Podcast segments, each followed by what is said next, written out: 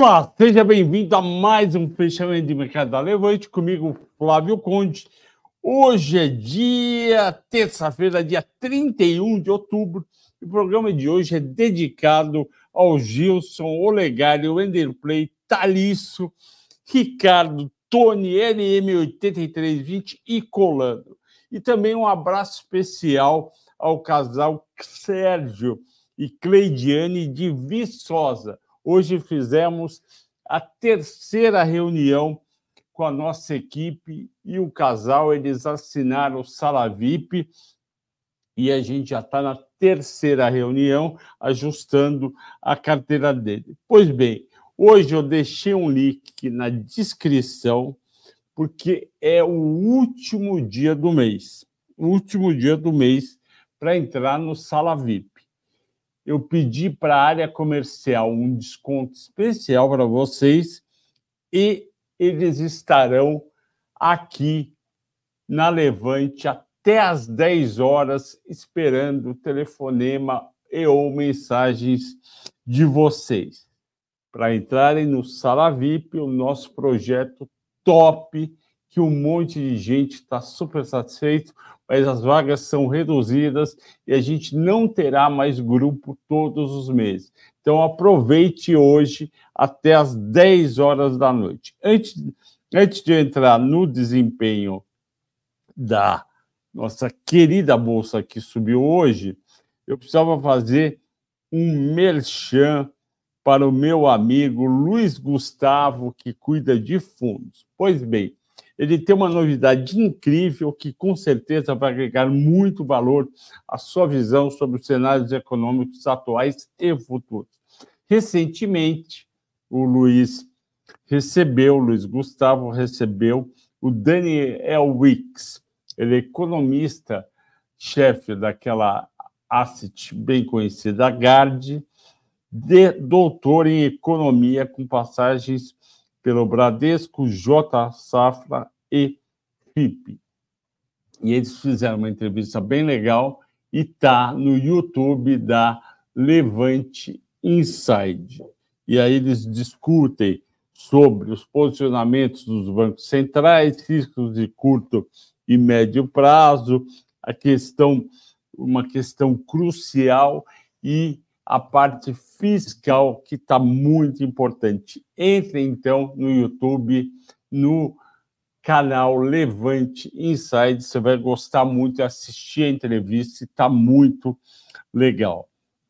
Vamos lá, Bolsa fechou hoje com leve alta, 0,54, 113.144, tinha caído muito ontem, já estava exagerado, e me parece que está tendo um suporte aí legal que abaixo de 113 entra tomador. Tomara que o suporte não seja furado, porque infelizmente suportes foram feitos para serem furados também.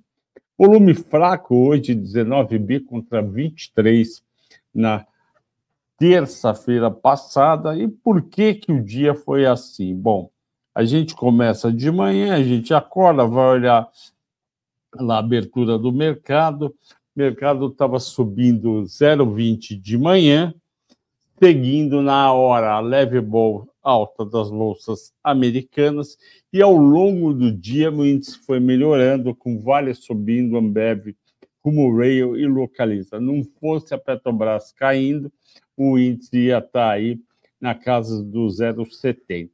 Por que, que a Vale subiu se o minério ficou praticamente estável, porque é, tem um otimismo com o novo pacote econômico que a China lançou na sexta-feira de 137 bilhões de dólares para investimento em infraestrutura. Isso daí vai muito aço, vai muito minério. A Ambev divulgou resultado acima do esperado. Deixa eu falar aqui para vocês o que aconteceu. Uh, eu separei aqui, vamos lá. Ambev, Ambev, Ambev, está aqui. Lucro líquido de 4 bilhões no terceiro trimestre, 24% acima da média das projeções dos analistas consultados pela Broadcast, que apontava 3 bilhões e 200. Então, 4 bilhões realmente é muito melhor. EBITDA de 6 bilhões e 600 milhões, o esperado era 6 bilhões e 100 milhões, portanto, ficou 8% acima da média das projeções, e a, isso mesmo para uma receita líquida de 20,3 bi, quando esperava, esperado era 21. Portanto, houve um ganho de margem com a Ambev, o pessoal foi lá, a Ambev estava meio amassada, largada, e aí o papel subiu bem no dia. A VEG continua as pessoas vindo e olhando, sabe, caiu demais, veio de 36 para 32, então eu vou comprar um pouco, e o dólar também pode subir, tudo isso é favorável à VEG. E eu estou é, montando o. Eu tô, estou tô montando, estou uh, montando para esse fim de semana sobre, sobre as empresas de celulose, estou pensando para outra semana montar sob VEG. Uh, continuando, a gente teve também a Localiza subindo, tinham batido muito, né? Veio de 64 para 50 reais. A Rumo Rail também, que vem com resultados que devem ser melhores por conta de uh, muita, muita colheita de grãos, essa colheita de grãos vai em caminhão, mas também vai bastante via vai bastante via ferrovia. Vamos olhar como é que está a Rail 3 dos últimos dias. Bom, em um mês ela, ela quer o 0,58, no ano ela sobe 26%. Ela bateu um preço muito bom de 23,84, dia 15 de setembro, e que é para 22,31. Quer dizer, caiu um pouco, porque o pessoal realmente está animado com a Rumo. E a Localiza, como eu falei para os senhores, tinha caído bastante. Vamos checar Localiza, Rente 3. Olha só, é, no ano está com 0,53 de queda, e ela deu uma derretida muito grande, porque ela bateu 70 reais dia, ela bateu 70 reais dia 21 de julho, está 50,87. Isso é realmente uma queda e eu vou, eu tenho rente 3 na carteira, eu vou olhar os resultados e pode ser que eu recomende mais localiza. Neste nível de preço, quem não tem localiza, começa a ficar interessante nos 50 reais. Se quiser esperar o resultado para ver se tem alguma coisa ruim, mas uh, teoricamente não tem nada ruim. Continuando, juros futuros tiveram um leve recuo, mas muito pouco, 0,03 Ontem tinha subido 0,30, 0,40, quer dizer, foi, foi quase nada, mas é melhor do que dias de alta. E o dólar recuou um centavo de 5,05 para 5,04. Nas 15 mais negociadas, nove subiram, eu já falei de Vale, de Ambev, de VEG, de Rail. A B3 subiu 0,20, não sei um motivo. A Prio veio com uma alta que me surpreendeu, 2,8%, deve ser por causa de resultado. Hipermarcas tinham batido muito no papel, subiu 1,3%, muito pouco. E a droga e a Real Drogazil em 80. Nas 15, nas 15 mais negociadas, nós subiram 6, caíram, a Petro caiu quase 1%, bateram de novo em bancos, eu acho absurdo, bater em Tube 0,96 de queda, Bradesco em 40, Banco do Brasil 0,20. Eh, eu realmente não entendo por que estão batendo em bancos. Ontem já tinham batido muito por causa do aumento do risco fiscal, mas vai aumentar o resultado dos bancos. E a minha querida Suzano, que eu estou terminando o mata-mata. Uh, vou gravar amanhã de manhã para vocês, Suzano, Clabin, Irani, e adivinha quem vai ganhar? Eu também não sei, eu vou descobrir hoje à noite quando eu fizer a última conta. Petróleo caiu quase nada, 0,40 de 87,90 por 87 e 40, mesmo com aumento estoque de petróleo de 1,4 milhões nos, nos Estados Unidos e risco de outros países do Oriente entrarem na guerra com Israel. Hoje teve alguma notícia que me falaram, eu não achei que o Iêmen teria entrado contra Israel, mas o Iêmen é um país pequenininho. O problema mesmo é se entrar Irã e tem aqui o mata-mata meu aí para vocês verem. Minério uh, ficou estável em 123, isso foi bom porque confirmou o preço mesmo com dados ruins. Estados Unidos, as bolsas leve alta, 0,20 nada, aqui Dow Jones 0,16, é um bom número, é leve alta, é um bom número, que ontem tinha subido 1,5 e 1, quer dizer, no outro dia não cair, é muito bom. Dólar já falei, os estrangeiros tiraram 110 milhões, são chatos, né? O saldo acumulado está negativo no mês em 2,6%. Isso até sexta-feira, pode ter saído dinheiro na segunda também. O saldo acumulado do ano está em 17,3, mas já foi de 23 bilhões. A Gol subiu 8,9 hoje, deve ser resultado. É, Pão de Açúcar 8,3, por causa de resultado. BRF 6,1, Alpargatas 4,7, Soma 4,5. É a gangorra, né? Um dia cai varejo e, e, e aéreas, no outro dia sobe, no fim não sai do lugar. Braskem, infelizmente, mais um dia de queda para quem tem. Miglu, 2,90, 1,33. Eu lembro de novo, há três semanas atrás, aquele influencer de Twitter falou: Olha, eu estou comprando a 1,78. Teve muita gente que ligou para o seu assessor, inclusive um amigo meu recebeu ligação: Olha, o fulano está mandando comprar, então compra para mim migrou. Bom, dançou, né? De 1,78 para 1,33, perdeu aí 40 centavos, perdeu aí mais de 20% em três semanas. Bradesco 13,99, achei errado, bem como Itaú. Uh, vamos ver agora como, como que foram os comentários uh, sobre resultados hoje. Deixa eu olhar aqui. Papapá, é... eu já vou chegar. Deixa eu ver aqui, Docs. Deixa eu ver aqui. O que os analistas escreveram hoje. ISA CETEP, olha só. ISA CETEP divulgou um resultado robusto no terceiro trimestre. Mas vamos ver como foi a CETEP hoje, TRLP4.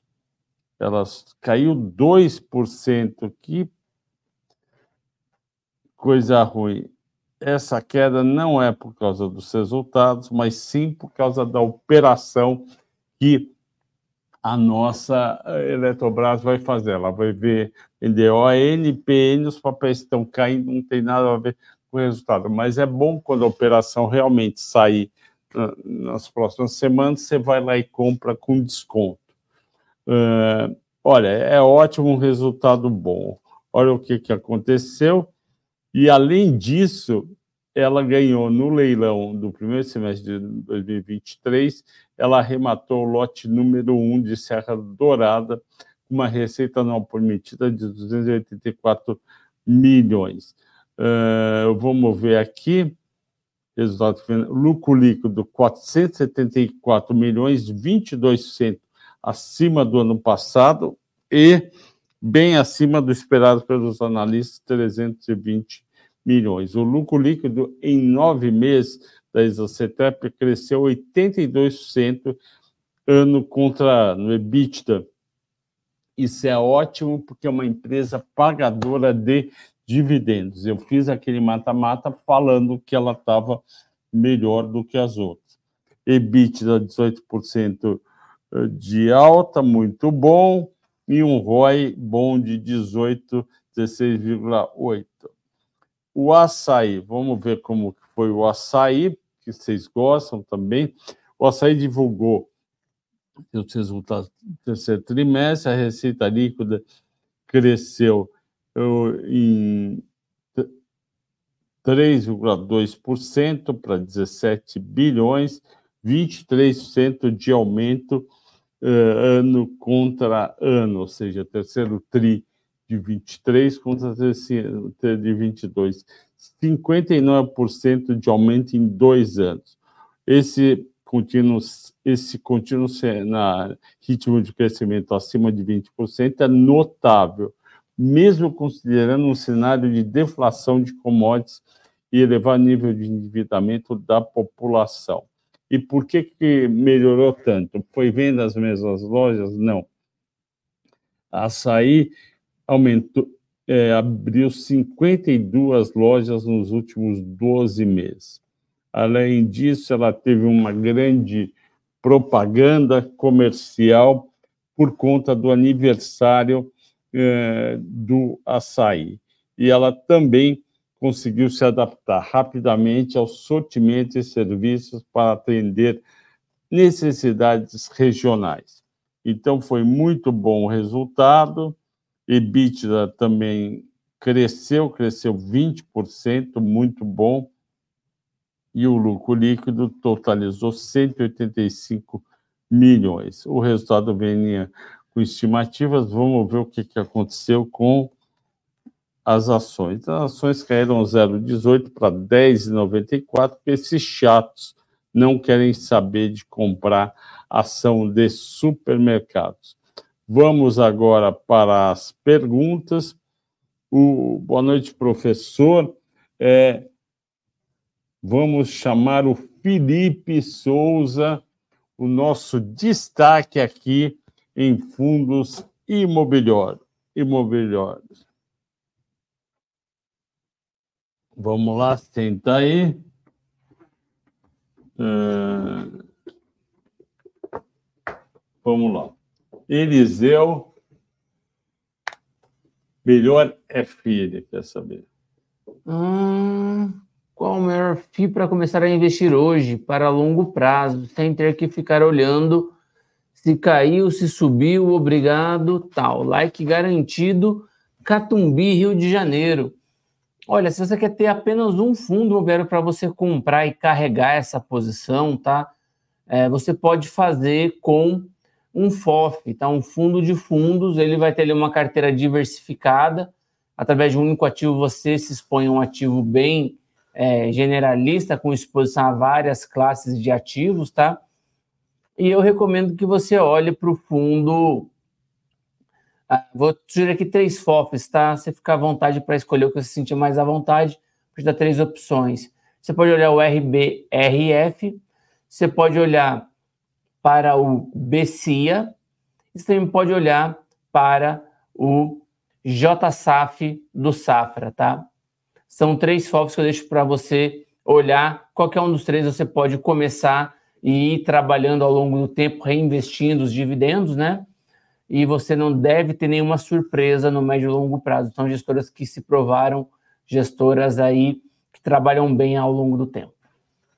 Concordo, eu conheço esses FOFs, são muito bons. O De Silva reclama do que a Metal Leve está fazendo com os acionistas que muda as condições do, do follow-on. Eu concordo com você, eu nem esperava, estou muito é, chateado. O Valdinei Fonseca, de Limeira, pergunta para falar de CPFE. Eu acho uma baita empresa, Valdinei, para dividendos. Com a vantagem que ela não tem venda de ações, como tem a Transição Paulista, eu acho que vale a pena. Vamos ver se alguém mais pergunta de FIIs. Vamos lá para baixo, porque. Vamos lá. O... Essa Duda pergunta: HGRE 11. Tá bom. É, realmente eu falei do HGRE lá no nosso grupo do Telegram, é um ativo que a gente recomenda, tá? O investimento dele. A gente viu, né, que o fundo foi um dos maiores destaques negativos aí do mês, né? Teve uma queda aí de 9% no mês, uma queda assim bem expressiva, tá? E que acabou surpreendendo a nós. A gente acredita que muito disso se deve à eventual mudança aí dos gestores, né, com a venda da gestora Credit Suisse, né, que está sendo aí vendida a parte de real estate para outros players. Os mais cotados até o momento são Pátria e 20 partners, tá? A gente não sabe para onde vai eventualmente. Esse fundo ele tem um portfólio antigo, né? Ele já está na mão da segunda equipe.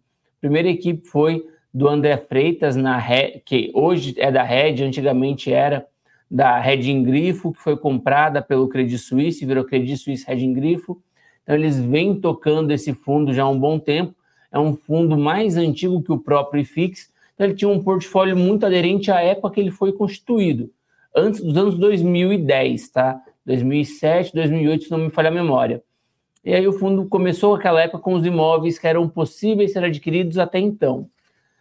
Em 2017 muda-se a gestão do time, quase aí 10 anos depois da existência do fundo, eles têm uma mudança na, na gestão do time e agora deve ter mais uma mudança na gestão do time. Fato é, como o portfólio ele acaba sendo um pouco antigo, ele depende muito das pessoas que estão por trás dele. O que eu quero dizer com isso? Uma coisa é você ter o HGPO, que também está sendo vendido, que é da mesma gestora, que são dois imóveis com 96% de ocupação na Faria Lima. Um imóvel altamente desejado e demandado. Outra coisa é você ter um fundo de um bi com mais de 15 ativos espalhados inclusive fora do estado de São Paulo, eles têm imóveis em Porto Alegre. E você tem imóvel de padrão A, imóvel de padrão B, imóvel que tem não é ocupado há um tempo, está com mudança de uso. Então, assim, o time, as pessoas importam muito. O fato é, o mercado amassou demais essa cota, ainda que troque, a gente não está falando de nenhum time assim que a gente acha que tem que ter um temor muito grande com quem assumir esse fundo, tá? Então, Naturalmente, a gente gosta muito dos atuais gestores, mas se for para o Pátria, deve ir para a mão do Rodrigo Abud, da Natália, tá? que são os gestores ali da parte de properties da, do Pátria. E se for para 20, vai para a mão da Érica, que já toca ouvindo, né? Érica e equipe que toca aí o fundo, né? Isso se a atual equipe, se os atuais gestores não forem também para essas novas gestoras.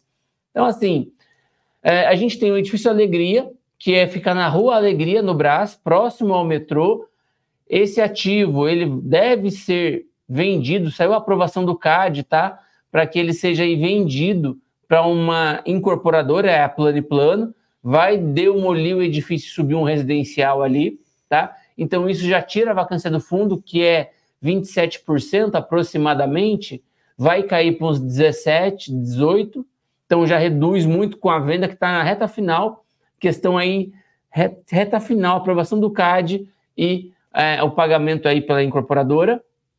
Item 2, o edifício Antônio das Chagas, na Chácara Santo Antônio, está é, tá aí com uma mudança de uso, talvez aí uma expansão para que um locatário se posicione. Ele hoje é 5% da vacância do fundo, deve reduzir também, então dos 18 já cai para uns 13.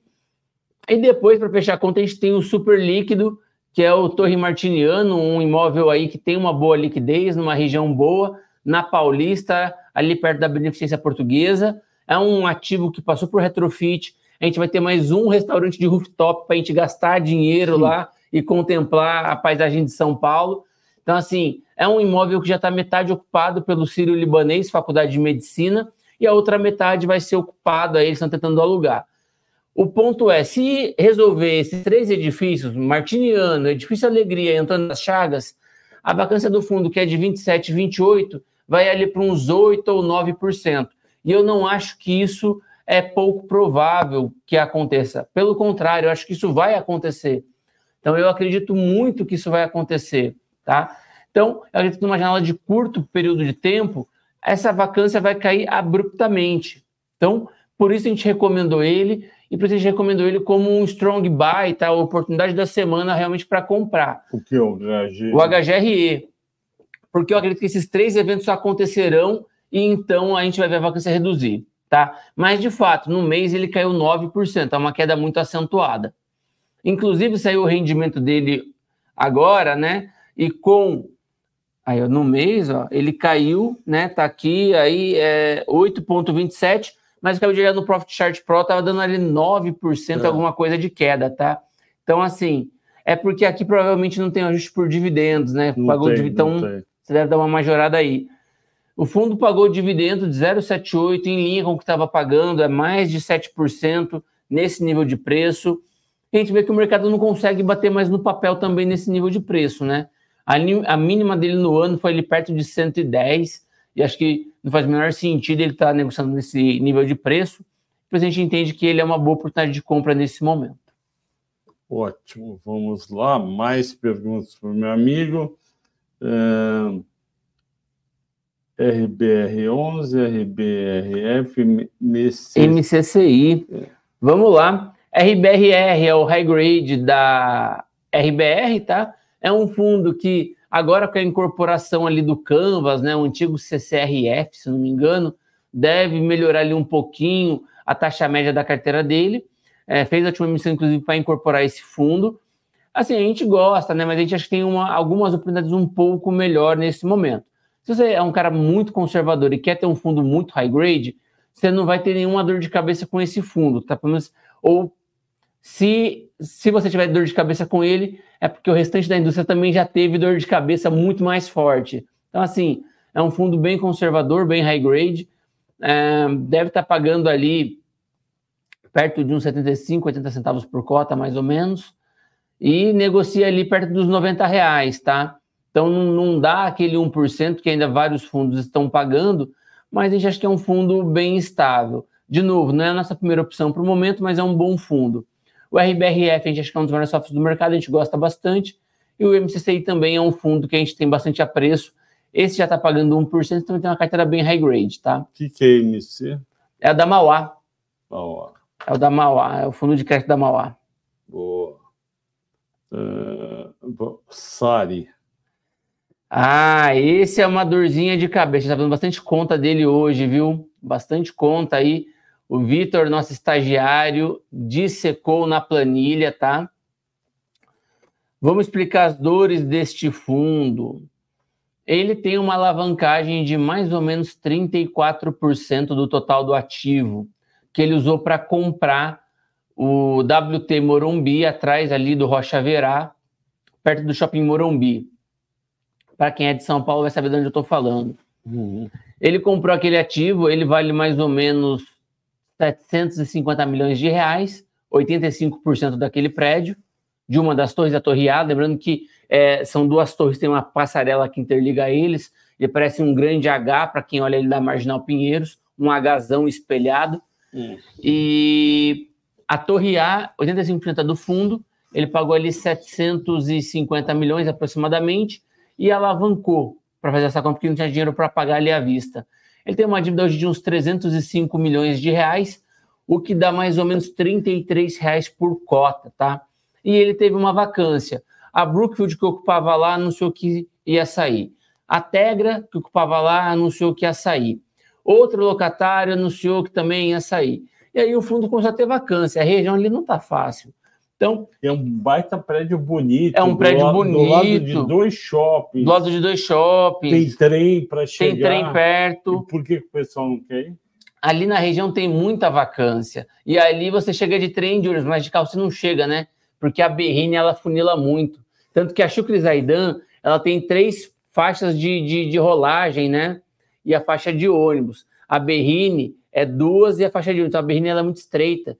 E você muitas das pessoas que vão para lá acabam tendo que passar pela Berrine. Então você tem uma dificuldade assim meio grande de locomoção ali. Você tem uma vacância muito grande e tudo bem, ali é um prédio muito bom, muito bonito, mas ali pagam 100, 110. No prédio de trás, que é o parque da cidade, tem laje ali por 60, 70, 80. Então assim, é guerra de preço, né? Briga da carne ali. É, o que a gente acha que vai acontecer ali? Acho que ele vai ocupar o prédio, acho que ele não vai manter essa vacância, ele deve ocupar ela. Eu, eu na minha conta conservadora, estou colocando 90 reais de locação, tá? 90 reais de locação com é, uns 9 a 12 meses de carência, tá? Então, ou seja, aluga hoje, vai receber o primeiro aluguel quase que daqui a um ano, vai demorar para ter resultado caixa, tá? Mas deve reduzir a, a, a vacância que ele tem. Além disso, ele tem o WeWork na Bela Sintra, tá? E a WeWork está pagando 120 reais no metro quadrado ali, e a média da região é 100. E a WeWork tem fechado algumas, alguns espaços aí ao longo do. A, em algumas posições da cidade, né? Ou seja, está tendo uma pouca demanda por esses espaços compartilhados de coworking, tá? Então, o que a gente acha? A revisional da WeWork com o fundo é no final desse mês, ou seja, já deve ter acontecido. O fundo falou que estava em fase final dessa tratativa, mas a gente não sabe qual vai ser a condição comercial. O que a gente tem observado é não está muito bom para o WeWork. Então a gente acredita que ou ela vai devolver uma parte da área ou ela vai reduzir esse aluguel. Mas ainda assim, o fundo acha que vai distribuir de 0,45 a 50, né, o guidance que ele está dando. A gente acha que ele pode furar esse guidance a depender de vacância, até porque tem locatário que vai sair até março de 24, está cumprindo o aviso prévio, tá? Então, assim, a gente sempre vai ser um pouquinho mais conservador que conservador tende a se lascar menos, né? A gente pegou um cliente muito específico nosso e pontualmente colocamos uma parcela muito pequena da carteira dele no fundo, tá? No SARI 11. No SARI 11, mas ele tem essa percepção e essa aceitação do risco, tá bom? Então, que a gente vai fazer é aguardar o fundo. Eu acho que no preço de hoje ele vale algum, algum ponto de atenção, tá? Acho que ele está realmente barato, mas acho que ele eventualmente pode oscilar para baixo, sim. Ou seja, acho que pode ficar mais barato ainda. Eu não me espantaria se com ruído de vacância, com ruído de inadimplência, dependendo de como for esse caso da WeWork, esse fundo cai ainda mais, tá? Para baixo de 45, inclusive. Então, se você é mais conservador, espera o fundo se posicionar quanto ao WeWork, tá? Deve vir no próximo relatório gerencial. Ou pergunte agora para o RI. Se você tem uma pequena aceitação ao risco e quer trabalhar essa posição, eu acho que eventualmente você pode se expor a ele. O fato é, um portfólio, aqui ele tem logístico no meio, tá? Mas é um portfólio que está com 47% de desconto. Esse prédio que a gente está falando das Nações Unidas ali, da Shukri Zaidan, hoje você tá comprando o fundo nesse preço, você vai pagar 11 mil reais no metro quadrado nele. E é um fundo que negociava ali, foi comprado a mais de 20. A WeWork Bela Sintra, que também é um bom ativo, bem localizado, né? é um ativo assim que tem demanda no entorno da Paulista, ele contábil dele é uns 18,500 e você acessa ele hoje por 9, 10 mil reais o metro quadrado, considerando esse preço de tela. Mas tem que levar em conta a dívida que ele tem, que é de 33, 34 reais por cota. Então a dívida também entra na conta e em tese reduz um pouco aí esse desconto, tá? Então, pessoal, é, o nosso ponto aqui é o seguinte: eu, eu briefei a situação, eu acho que ele tem um potencial de upside porque ele é, está atrativo nesse nível de preço, porém pode ser que você tenha alguma surpresa ruim, tá? E eu não me espantaria de ver ele para baixo de 45. Então vai aí da sua percepção de risco. VIUR. Fundo de renda urbana da A20, tá? Ele tem bastante alavancagem. É, os imóveis é, são muitos imóveis educacionais, imóveis que têm contratos atípicos, tá? A gente não morre de amores por esse ativo nesse momento, tá? A gente tem algumas oportunidades mais interessantes para você investir. Ele abaixo de R$ reais, a gente achou que ele era no-brainer, a gente tentou comprar ele abaixo de 7, mas a gente não conseguiu. Então, assim, a R$ reais, eu acho que ele vai pagar um bom patamar de dividendo, mas assim, são imóveis educacionais em regiões secundárias pulverizadas pelo Brasil, tá? muita coisa lá no sul do país, que não quer dizer que é ruim, mas é uma outra praça, tá? É, as educacionais têm tido uma perda na qualidade do crédito ao longo do tempo, com compressão de margem redução de ticket médio de aluno, né? Então, ou seja, aumento de AD, então a receita das, das empresas de educacionais tem caído e o aluguel só sobe, né? Porque ele corrige pela inflação. E a gente teve famoso caso do FAED, é um fundo, né? É o fundo é, da faculdade Anhanguera Educacional, e a Anhanguera vira e mexe revisiona para baixo. É, em tese, não pode discutir o contrato, mas a Anhanguera fala: olha, eu não tenho uma condição de pagar. Ou reviso ou vou embora. Hum. E aí. Ninguém quer que vá embora. Né? Até porque, imagina você pegar um prédio que é uma universidade e vai ter que mudar o uso, né? Quanto que vai custar isso? Fazer isso num prédio todo, quanto tempo leva, custo de obra, prospecção de novo locatário. Então, assim, não é trivial, tá? Não é trivial. Ele é alavancado, tem essa particularidade. Se ele está nesse nível de preço, lógico, como eu falei para você, abaixo de 7 estava muito descontado. Esse fundo chegou a 6 reais. Então, assim, não fazia sentido. Agora, 8, pagando aqui um pouco mais de 1% mês, eu acho que a gente tem algumas oportunidades também que são bem atrativas, tá? Não sei se é, eu olharia para ele com, como um prime name na primeira prateleira ali para gente. O Luiz Lobato fala de JSAP. Felipe Conde, olha só, me colocou no testamento, gostei, obrigado. É, então, fala do JSAP, a gente gosta bastante desse fundo, a gente vai soltar relatório recomendando a participação nessa emissão. A gente tem ele na carteira também, a gente recomenda bastante. Acho que é um dos maiores softwares do mercado, tá? Vale muito a pena participar dessa emissão, subscrever as suas cotas. Essa é a nossa opinião. Ótimo, vamos ver. Quais fiagros? Já tem fiagros? A gente já tem alguns fiagros que a gente olha, tá? Só isso? Ó, deixa eu responder aqui. A gente tem um relatório específico de fiagro, tá? A gente está recomendando hoje seis fiagros para compra mas hoje tá, os que a gente mais tem observado e recomendado com aí um pouco mais de intensidade é o VCRA e também o FGA 11, tá? São os nossos dois preferidos para o momento. Vamos assinar para ter completo. E ó, R$29,90, você está levando tá fundo imobiliário e Fiagro. Tá de graça. Hoje eu falei para o nosso CEO que precisa aumentar o preço, é verdade, não é papo furado. Eu também acho que tem que ir para R$ 39,90 pelo menos. Não, eu acho R$ 59,90. BTC 11, BTC I11. I11 é o fundo de crédito imobiliário do BTG, tá? Esse fundo foi um queridinho nosso. Colocamos na carteira 12% de ganho desde que entrou na carteira. A gente pegou ele num ponto de inflexão, subiu muito. O mercado precificou mal um risco que ele tinha na carteira e assim, o mercado vê um risco de crédito, ele marca que ele cria zero, né? Como se não tivesse nenhuma garantia e, por trás. E não é bem assim. E, pô, todos os CRIs ali tinham garantias, né? Nem todos tinham alienação fiduciária, mas todos tinham garantia. Enfim, passados os sustos, os problemas foram resolvidos, né? Ou quase que totalmente resolvidos. Alguns fantasmas foram expurgados e a cotação subiu sem parar. Hoje, ele já está chegando no VP, está meio que um para um acho que tem fundos melhores do que ele, tá? Inclusive, eu já comecei a reduzir na carteira da Levante aqui, porque a gente teve um excedente ganho com esse papel, tá bom? Dá para você ter ele hoje? Dá para você comprar e carregar tranquilamente? Eu acho que dá.